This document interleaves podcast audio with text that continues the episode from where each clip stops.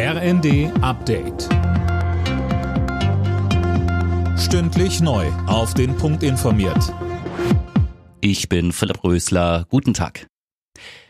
Der frühere Bundeswehrsoldat Franco A. ist zu fünfeinhalb Jahren Haft verurteilt worden. Das Oberlandesgericht Frankfurt sprach ihn unter anderem wegen seiner Anschlagsplanungen schuldig. Der Rechtsextremist soll als mögliche Anschlagsopfer unter anderem den damaligen Justizminister Heiko Maas und die grünen Politikerin Claudia Roth im Visier gehabt haben. Franco A. hatte sich ein Jahr lang als syrischer Flüchtling ausgegeben, um die Behörden zu täuschen. Gefasst wurde er 2017 auf dem Flughafen in Wien, wo er eine versteckte versteckte Pistole abholen wollte.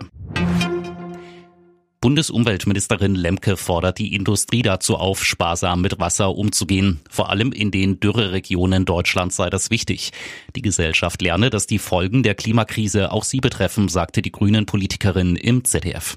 Wir erleben jetzt den nächsten Dürresommer nach 2018 und 2019. Die Grundwasservorräte konnten hier auch nicht wieder aufgefüllt werden durch den natürlichen Niederschlag. Das heißt, hier ist es besonders wichtig, sparsam mit mhm. Wasser umzugehen. Aber es muss jetzt niemand das Duschen einstellen.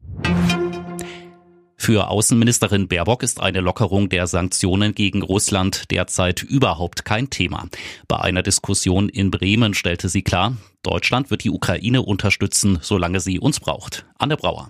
Ja, und das eben auch mit den Sanktionen gegen Russland. Gleichzeitig betont Baerbock, müssen wir sicherstellen, dass bei uns die Gesellschaft nicht gespalten wird. Das geht wohl auch in Richtung Linke und AfD, die sich dafür aussprechen, die Sanktionen zu lockern, um die deutsche Wirtschaft nicht zu gefährden.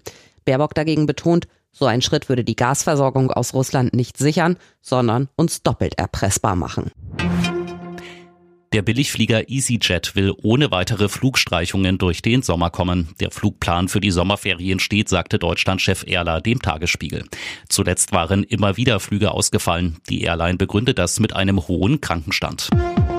Alle Nachrichten auf rnd.de